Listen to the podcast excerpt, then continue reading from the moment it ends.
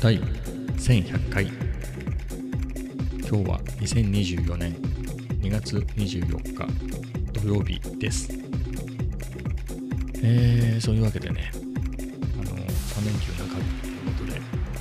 まあ、寒いのは寒いですけれどまあそうですね気温の上では寒いですけれどあのここもう3日ぐらい寒い日が続いてるんでかも徐々にだったでしょ。だから22度ぐらいあったところからまあ8度ぐらい下がってそこからまた34度下がってみたいなのでこう来てるので、まあ、寒さ対策も進んできてね。まあそういう意味ではあの数字の数字ほどは寒くないかなっていうところはありますけどね。まあ風がないとかねそういう体感がまた違うのかなとは思いますけどまあ今日なんかもねすごくお天気で日差しも結構やっぱ春の日差しかなっていう気はしますよね。えー、だったので、うん。まあそんなに寒くもね、まあ、エアコンの室温も、なんと設定温度も上げてたりとか、えー、そういうのもありで、うん。まあよかった、よかったっつうか、まあ、おかげさまでっていうところですかね。えー、そんな中で、あの、昨日ね、えー、Amazon で注文したやつが届きました。おさらいすると、息子のスニーカーと、まあ、それだけは寂しいんで、久々ね、自分のものでプチ散財で2000円、2099円の、えー、あの、ノートパソコンを縦にね、縦置き、縦置きっか、縦にこう、閉じた状態で縦にこう、あの、縦かけておくスタンドを買いました。僕結構ずっと前から欲しかったんですよね、この類のやつ。えー、なんですけど、使ってなかったんですけれど、まあ今まではね、あの、ノートパソコンを平たく載せて、その上でパカッて開くこともできて、まあだから、どっちかというと首がね、ノートパソコンを使ってる時に視線が下になるでしょ？そう首がこう曲がって痛かったりするんで、それを高くするみたいな、えー、いう意味でのスタンドを使ってたんですけど、あの、外部モニターね、えー、使ってるんで、その開いて使うこともないし、えー、その平たく置いとくと邪魔くさいんで、その分この縦置きにしたら机が広くなるかなということでね、これを買ったんですけど、まあそれ届いてね、もう今も置いてあるんですけど、もう使ってるんですけど、広いね。思いのほか机が広い。机もね、120センチの90センチぐらいかな、奥行きが。なんですけど、やっぱり広い。うん、で結構机がね、今、いろんなものが増えちゃったんですよね。えっ、と、前は何もなかったところにね、えー、コロナ禍で32インチのモニターが来て、まあ、それぐらいだったらよかったんだけど、まあ、それでも邪魔くさいんで、えモニターアームを買って、で、さらに、やっぱいろんなものをつなぐんで、あの、ノートパソコンなんでね、結構ケーブルが邪魔くさいなっていうことで、えー、アンカーの、これなんか13個ぐらいいろんな、えー、ポートがついているサンダーボルト3のドッキングステーションを買って、まあ、それもデスクに上に乗っかってますけど、まあ、見たまあ、それぐらいだったらそ、まあ、そこそこスッキリしてたんですけど、今やね、えー、ギターアンプもスピーカー代わりに乗っていて、で、Google Nest Hub が、今ちょっと俺の方見てるな、反応してるな。はい、慌ててね、黙らせましたけど、まあそれも乗ってて、で、MBC と SP も大体乗っててみたいなところで、結構大きめの机だけど狭くなっちゃってたんでね、えー、そういう点ですっきりしました。思いのほかすっきりして、これはいいなっていうところですね。はい。非常に気に入りました。まあ、気に入ってね、息子もノートパソコンと、息子の方は27インチのフィリップスの 4K モニター使ってるんで、いるってってね、あの、パソコン開いては使ってないんですよね。なので、いるって言ったら、もう欲しいなって言うから、広くなるから欲しいなって言うから、まあ、それをまた注文して、まあそれだけだと、まあそれだけってそれと息子のだけだから自分もなんかっていうんでね、そんなに散財してる場合じゃないんで、あの、ランケーブルを買いましたね。ランケーブルっていうね。うん。まあ何かっていうと、あの、僕はそんな1、なんつうの、そコンマ0何秒を競うようなネットゲームをやってるわけじゃないから、つかゲームそのものやってないんで、あれなんですけど、あの、パソコンとかね、スマホは全部 Wi-Fi ですけど、MPC-1 がね、あの乱列な軍で、まあ、あのそれ用ですね。デスクにも、えー、有線 LAN 引っ張ってるし、まあ、元で言うとタイムカプセル、ずっとふ、なんていうの、使ってなかったタイムカプセルね。Apple の Wi-Fi とハードディスクがついてたやつ。えー、それ家にあって、あったんで、それを使って、あのー、LAN ケーブルで繋がなくちゃいけない、繋がなくちゃいけないから、あのー、タイムカプセルじゃないな。あ、そうそう。今、えっ、ー、と、MPC-1 と繋がってるのはタイムカプセルなんですけど、えー、それはね、AirMac Extreme だっけ？あの結構筒みたいなね、タイプの、多分最終モデルぐらいじゃないの？えー、あれがダイニングキッチンにあって、それが、いわゆる、あのー、光の、なんかあんじゃん。au 光とか、ああいうのから繋がってんのよ。そこから Wi-Fi にしてるんですけど、えー、そこから線引っ張ってくると大変なので。で、いや、あの、タイムカプセルでそれを拡張するね。Wi-Fi ネットワークを拡張みたいなしてあ、まあ、Wi-Fi ネットワークを拡張しなくてもいいんだけど、まあ、それに優先なのね、口が3つくらいついてるから、そこからね、デスクと、あとはソファーでやるように2本ケーブル剥がしてて、で、ちょうどいいのが1本しかなかったんで、えー、長いやつを追加したんですよね、このデスク用にね。デスクトップ、デスクトップとかデスク用に買ったんですけど、で、ソファーでも使うときにはもう1本その元々あったやつを使って、それはそれであの便利に使ってたんですけど、最近ほら、シェルフ上も活用するようになってね、そのずっとほら、今仕事で座ってずっと一日座ってて、さらにこういうビートを作るときにね、こう、作るときに座ってやると結構腰がくるんで、立って作業しようかなみたいな。っていうときに、えー、まあソファー用にね、ソファーでも使ってる、え、LAN ケーブルを使えばいいんでしょうけど、なんとなく取り回し的に、ソファって下にあるじゃない、えー、で、タイムカプセルも下の方に置いたんだよ。シェルフの一番下に置いてあるんですけど、あのー、シェルフの一番上までってなるとね、だからもう一本、そのシェルフの裏から通す感じで、えっ、ー、と、LAN ケーブル一本欲しいな、まあ、それも、じゃあ、ついでに買うかと思ってね、まあ、397円だったね。まあ、そんぐらいだったんで、はい、買って、これで行ったり来たりがしやすいかなっていうところですかね。はい。まあ、そんな感じにしていて、だからシェルフの上もね、今 MPC デスクに置いてますけど、シェルフの上もね、かなり良くなりましたね。うん。スピーカーなんかも、あ、あそう、それでいくと、あの、封印していたオーディオインターフェースをちょっと引っ張り出してきて、引っ張り出してきたつが目の前、あの、デスクの下に置いてあったんだけど、それをシェルフの方にちょっと一旦移動してね、昨日はレコードをつなぐのに、あのー、SP404M2 に入れて、SP にスピーカーをつないで音鳴らしてたんだけど、レコードの。えー、そうじゃなくて、あの、そのオーディオインターフェースあるから、そこにスピーカーをつなげておいて、スピーカー、まあそのシェルフの上でスピーカーを使いたいときには、まあ、オーディオインターフェースにつなげばいいかなっていうことで、まあ、一旦そういう風にしてみました。一応 USB-C かマイクロ USB でもあの給電できるタイプなので、うん、ちょっとやってみましたけどね。うん、まあ SP と MPC 両方シェルフの上で使うときはどうすんだ問題はありますけど、まあ一旦それはないかな。うん、MPC だけシェルフの上で作業してね。で、その撮影するときにはこのデスクに持ってきて撮影すると思うんで、あの照明とかあと光の加減からこっちの方が撮りやすいんで、えー、って考えると、うん、まあ、一旦心配ないのかな。まあ、レコード聴きたいときに SP 持ってってもいいのかなとは思いつつ、まあ、一旦余ってたんで、オーディオインターフェースをね、アンプ代わりに使っておりますっていうところですね。はい。まあ、そんな感じで、そうそう、だから昨日、そのレコードをね、聴いてたのよ。ハートのね、ハートってやつを聴いてたって話したじゃん。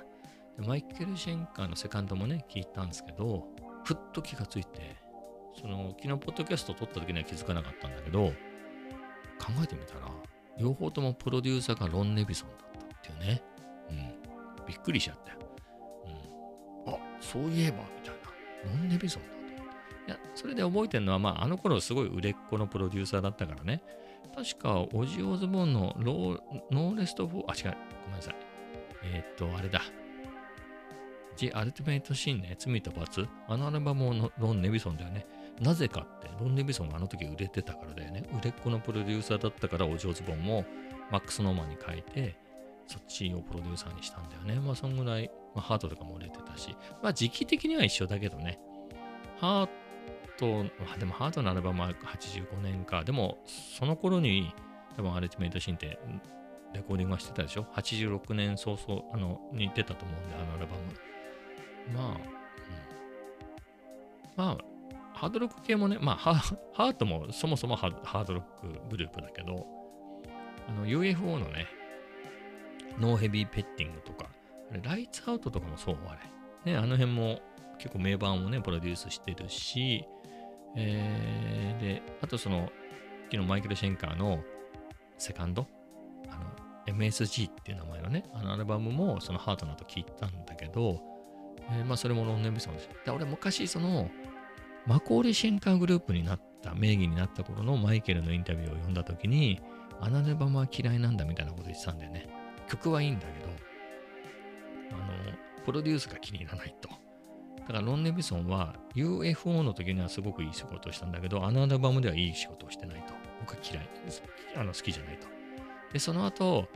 あの、ハートとか、オジオズモンとかとはまたいい仕事をしたけど、まあ、あの、MSG のセカンドではいい仕事をしてないっていうのを言ってたんだよね。でもさ、いい仕事してるよ。うん。いい、いいよ、すごく。うん。まあ、でも、そのほら、もともとどうしたかったっていうのは俺にはわかんないじゃん。マイケル・シェンカーじゃないから。うん。その、マイケル・シェンカーがこうしたかったっていうバージョンを知らないから、なんとも言えないけど、あれ名盤だよね。マイマイケル・シェンカーグループのセカンドもね。まあ、ファーストもセカンドも。サードがグラハム・ボネットってやつですもんね。あれも名盤でしょ、まあ、 Built to Destroy も僕は結構好きな曲があるから、マコーリー・シェンカーグループの最初のやつぐらいまで名盤なんじゃないの？まあ、マコーリー・シェンカーグループの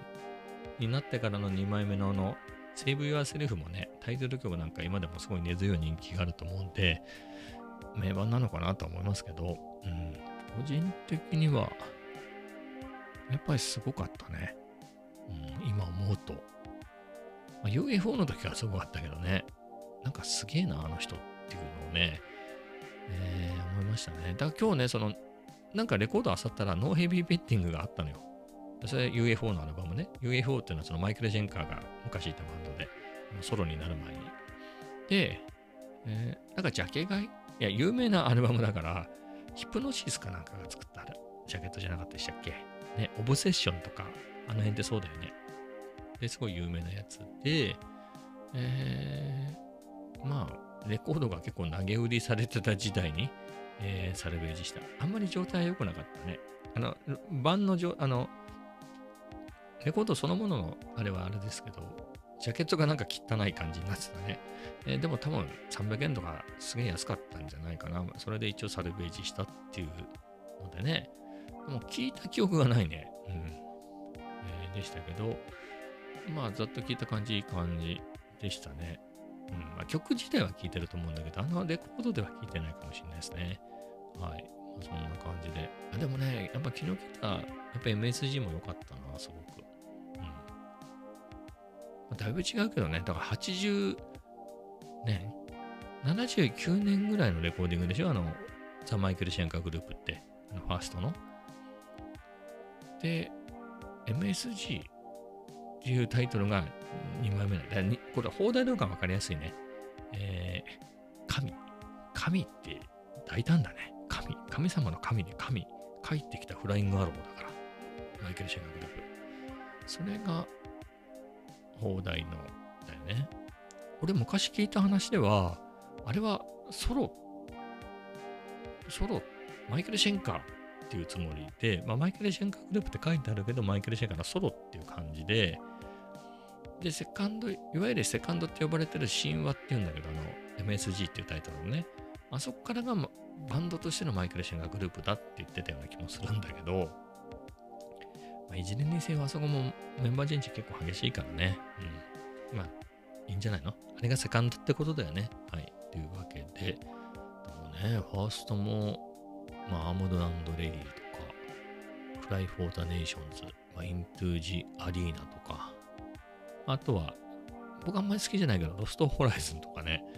えー、あんなのもあったりね。セカンドは、僕はセカンドの方が好きだね。曲もね。だから、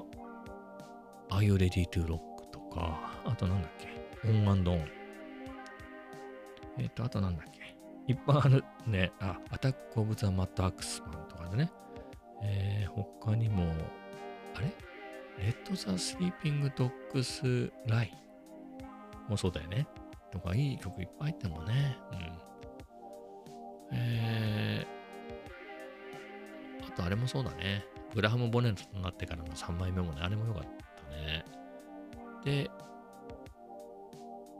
その後の Built to Destroy も俺は好きだね。 Rock My Nights Away とか。あとあれ、なんだっけ。あのー、ほら。あのー、2枚目のライブライブ。最初がライブワンナイトアット武道館でしょそうじゃなくてもう一個あるよね。ロックウィルネバーダイっていうビデオとかレーザーディスク、レーザーディスク俺持ってんだけど、えー、それのライブ版ってなかったっけ？あの、ライブ版じゃない、それはそもそもライブビデオだからライブ版なんだけど、その音源だけのやつってあったと思うんだけど、あれ、あのロックウィルネバーダイのあのアルバムも良かったよね。あれの最初にかかるやつなんだっけ？キャプテンネモか。キャプテンネモって日本でなったけど、あれ何？外国ではキャプテンニモかね。わかんないけど、キャプテンネモだよね。日本では。うん。キャプテンネモ、あの演出も好きだね。俺、イントゥージアリーナよりキャプテンネモの方が好きだね。あのー、なんだっけ。今言ったばっかりだけど、そのロックウィルネバーダイね、あのアルバム。あれで、キーボードのから始まるんじゃない。そこからドラムが入ってきて、ダダダダバーンとギターが入ってきて、そこからキャプテンのモに入ってって、それが終わるとロックマイナーズワイになって、ゲリー・バイデンが歌い出すってね、ゲリー・バーデンが歌い出すっていう。これ、すごくいいよね。うん。はい。まあ、そんな感じで。うん。ま、マコーリー・シェンカーグループもね、マコーリー・シェンカーグループって名前変えちゃうぐらい気に入ってたんでしょ？うん。ロビン・マコーリー歌うまいよね。うん。今でもうまいもんね。歌がうまいってのは、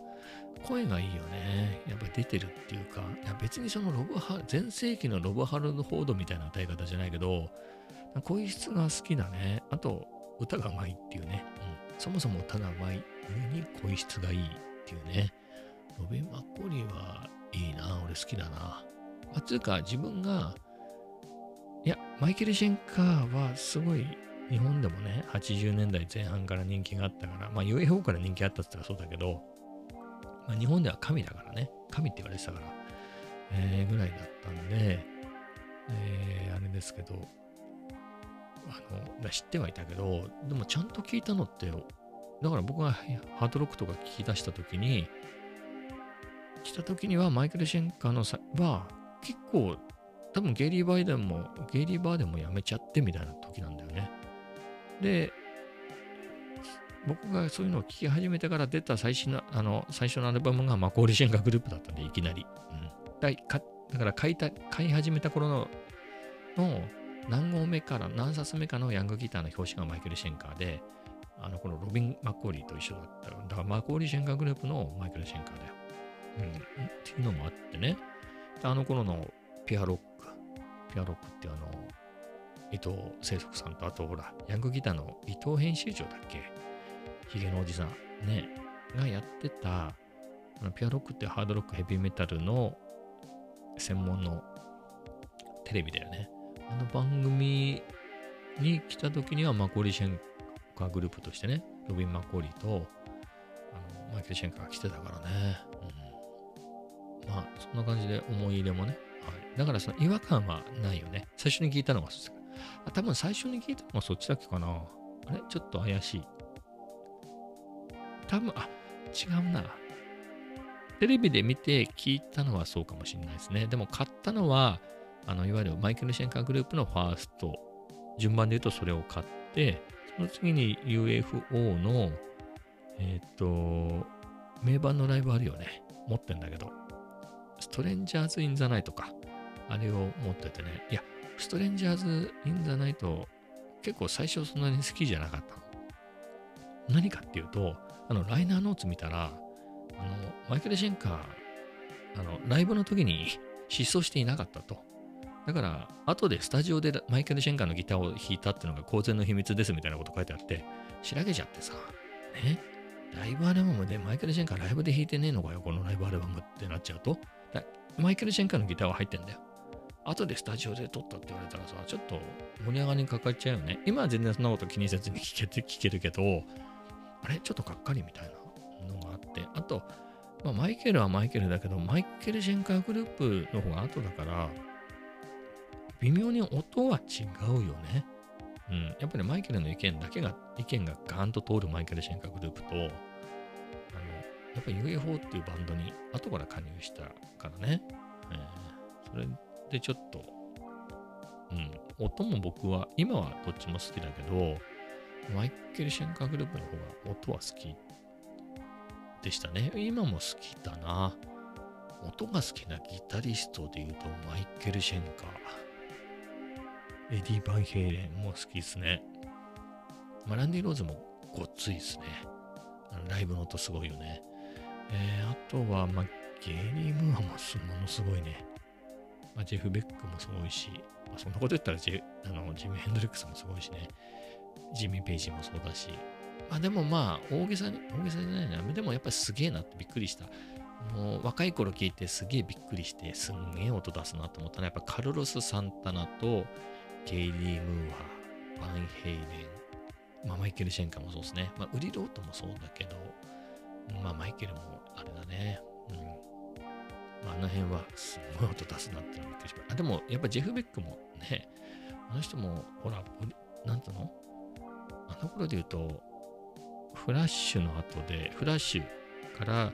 ジェフズギターショップみたいなアルバム出すよね。ぐらいだったんで、例えば、フラッシュに入ってる方で言うと、あの、People Get Ready とかもさ、あの、あれもすごい音出すよね。あとは、アンビシャスとかさ、あの、すごいなと思って。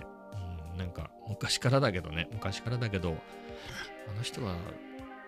金なかったね、死ぬまでね、すっごいなっていうのは、すげえ音出すなと思いましたけど、はい。まあ、そんなとこですかね。まあ他にもいっぱいすごい音出す人いますまあ、イングベイ・マルムスティなんかも分かりやすくすげえいい音するよね、あの人もね。うん。はい。そういうこと言ったら、キリがないよね。うん。まあ、トニー・アユミもいい音出すしね。トニー・アユミもね、いい音出すし。まあ、リッキー・ブラックマンもそうでしょうし、えー、まあ、グランドファンクのマーク・ファーナーもそうだしね、まあ、それみんな言うと出すよね。レーナード・スキナートの皆さん、うん、あの名前、あの、ボーカルしか知らないっていう、その、ボえ、待って、ロニー・バンザンとか、ね。あれギターじゃないからいい音出すも何もないけれど、ロニー・バンザンとぐらいしか名前わかんないからね、レーナード・スキナートは。えー、なので、いい音出すねとしか言えないんですけど、まあ、あまあ、アンガスとか、アンガスっていうか、あの、マルコム・ヤング。もういい音するよね。ACDC の皆さんもね。だからみんないい音だね。みんないい音だけど、うん。でも先に挙げたような人たちは、若い頃聞いてびっくりしたなっていうね。まあ、それで、若い頃で言うと、チェイク・イディもすごいいい音出すなと思いましたね。独特だよね、あの人もね。あの、あの時代特有っていうかさ、ちょっとコーラスがかかったよね。モジュレーションかかってるじゃん、あの人も。あの、ライブの音聞くとね、フェーザーとか、ああいうのかかってるもんね。ああいうのもコーラスなのかもしれないけど、モジュレーション系の、ね、かかってて、まあ、独特な音でいい音だったね。はい。まあそんなところですかね。まああと、ビート、今日のビートないからね。一生懸命ね、やってんだけど、これ音うるさいね。うん。やってんだけど、なかなか形にならなくて、なんか入ってんのかなすごいねドラムしか入ってなかったね。はい。あ、まあ、これと、まあ、できてないから聞かせてもしょうがないか。というわけで、やめますけど。うん、まあ、形にならなかったね。いろいろやってんですけど。えー、やっぱりね、ビート載せないとね、登録者増えないね。うん、というわけでね、明日こそとは思うんだけどね、体調がね、微妙にね、良くないんですよ。ここ2、3週、2週間ちょっとぐらいで、いまいちなんだよね。まあ、そういうこともあり、ありありで、はい。なかなか、ビートとかやるにも、なんかちょっと、いけ、いけ、なんつうんだろうね。あと、我に返ったみたいなところはね、飽きてはないよ。すげえ面白いなと思って、あのあれなんですけど、なんか、やっぱ数そこそこ大したことない。あのね、4小節、8小節、16小節ぐらいの短いやつだけど、それも毎日、ほぼほとんど毎日作って載せてたりすると、前もやったような感じになってくるじゃないですか。で、最初はさ、あのー、なんか割とチョップして、それを順番をいい感じにこう、タイミングよく叩いて、それで結構楽しかった。今でもそれ楽しいんだけど、なんかあれ、なんだろうね。そんな、そういうのがやりやすいあの、ループね、スプライスのあれがすぐ見つかったんだよね。なんか、ビギナーズラックうん。まあ、単にスプライスで上の方に出てきたやつだから。ビギナーズラックでもなんでもないんだけど、えー、まあそういうのだったんですけど、なんかそういうのもね、これと、あれ？これでいいのかな？みたいなこと思い出して、もっと単純にその何等分化して、まあ、8等分にすることが多いんですけど、それで順番を変えてじゃなくて、もうちょっとほら、サンプラーなんだから、もうちょっとそういうやつをもっと細かくチョップして、こう、全く別のなんかに、みたいな、ちょっと実力がついてこないことをこうやるべきなのかみたいなことを思ってきちゃうんだよね。そうすると迷い、昔は迷いがないじゃん。だ使い方がわかんないところから始まってて、こういう使い方があるのかみたいな。だからもう嬉しくてそればっかりやるからよかったんですけど、うん、まあそこがあれかもしれないですね。まあそんなやっぱりで、改めて思ったんですけど、やっぱりまだまだ硬いこと言わずに、それでもいいから、毎日作って、じゃんじゃん上げてけっていうフェーズだなっていうのを改めてちょっと思いましたね。はい。そういうことなんで、ちょっと、まあ体調が微妙っていうのもあるんですけれど、えー、まあそういうのでなければね、うん。まあ何かしら上げていこうかなっていうのはやっぱり思いましたね。まあ、まだそういう時期だなっていう、はい。まあ、そんな感じで、えー、ですね。まあ3連休なんで。あだから今日はね、あの、TikTok が、だから、TikTok、TikTok が、あの、インスタとかはもう十何年やってるでしょ？で、YouTube もなんだ、やってて、まあ、ビートを載せるようになった時点で言うと、インスタと YouTube のショートに同時に上げるようになったんで、まあ、インスタの方が先だったっけかな？えー、だったので、TikTok は後なんですよね。なので、TikTok で載せてないけど、インスタにはと、とかには上げてたみたいな動画のストックがあるから、まあそれを上げとくかみたいな感じでね、えー、喫茶店でね、えー、撮ったやつがあったんで、それを流しました、あの、載っけましたけど、なんか前々からそうかなと思ってたんだけど、まあそれ喫茶店なんで SP404 マークスなんですけど、なんか俺の動画 SP404 マーク2の方が人気があるなっていう気はしますね。MPC、まあ SP も奥が深いからすごいプレイヤーの人いっぱいいるけど、まあより MPC もいっぱいいるしっていうところと、SP は SP でもこれほらモデルチェンジしてマーク2になってるでしょ ?SP404 マーク2になって、まあそこそこ最近。MPC は1であろうがライブだろうがライブ2だろうが X だろうが世代としてやっぱ2017年に、あの、あそこからが現行モデルでしょ？ってなるともう7年ぐらい経ってるから、そういう意味で、お呼びでないのかもしれないね。お呼びでなくはないんだけれど、うん、SP の方がまだ新しい分、SP404 Mark2 の方が新しい分、あそこ、お前の、S、お前っていうか SP404 をどう使ってるかが見たいみたいなところなんですかね。わかんないですけど。はい、まあそんな感じがしますね。まあでも SP じゃなくて MPC でやってそっちの方が見られてるやつもあるから、まあなんともでね、どっちかだけっていうわけではないんでしょうけどね。うん、はい。だから MPC を使うときも、なんかカメラ、両方並べたときに MPC の方をカメラ寄りに置いちゃうのね。自分が操作しやすい感じでいくとそうなんで、あとほら、2つ並べて MPC をリアルタイムにいじるってのはあんまりないんですよね、あんまり。あの、なんて XYZ みたいな書いてあるそのエフェクトをかけるやつあるじゃない。まあ、あれの時は画面ちまちま触りますけど、えー、ってなると、両方並べた時に SP はね、エフェクトかけたりして、こう、ぐねぐね動かすのよ。そういう時に両手使ったりするから、MPC の方がカメラ寄りだったら、カメラの近くに MPC が置いてあれば、SP で両手使ってても MPC 隠れないじゃん。でも SP をカメラ寄りに置いて、えー、両手で SP でエフェクトかけてたら MPC が見えないじゃんっていうね。うん、SP404 で作りましたみたいなビートだったらそれでいいんだけど、MPC って書いてあるのに MPC なんか隠れてて映ってねえぞみたいなのだとあれかなと思ってね。そんな感じにしてるんですけど、まあ、でも大体の人見てると、なんか右、MPC と並べた場合に右側に置く人が多いですよね。全員ではないけどね。うん、まあ自分と違う人が目につくからそう見えてるだけかもしれないけど、まあ、その並びもあれなのかなと思いつつね。はい。まあそんな感じですかね。まあ今日はこんな感じで終わっちゃいます。はい。それではね、また明日。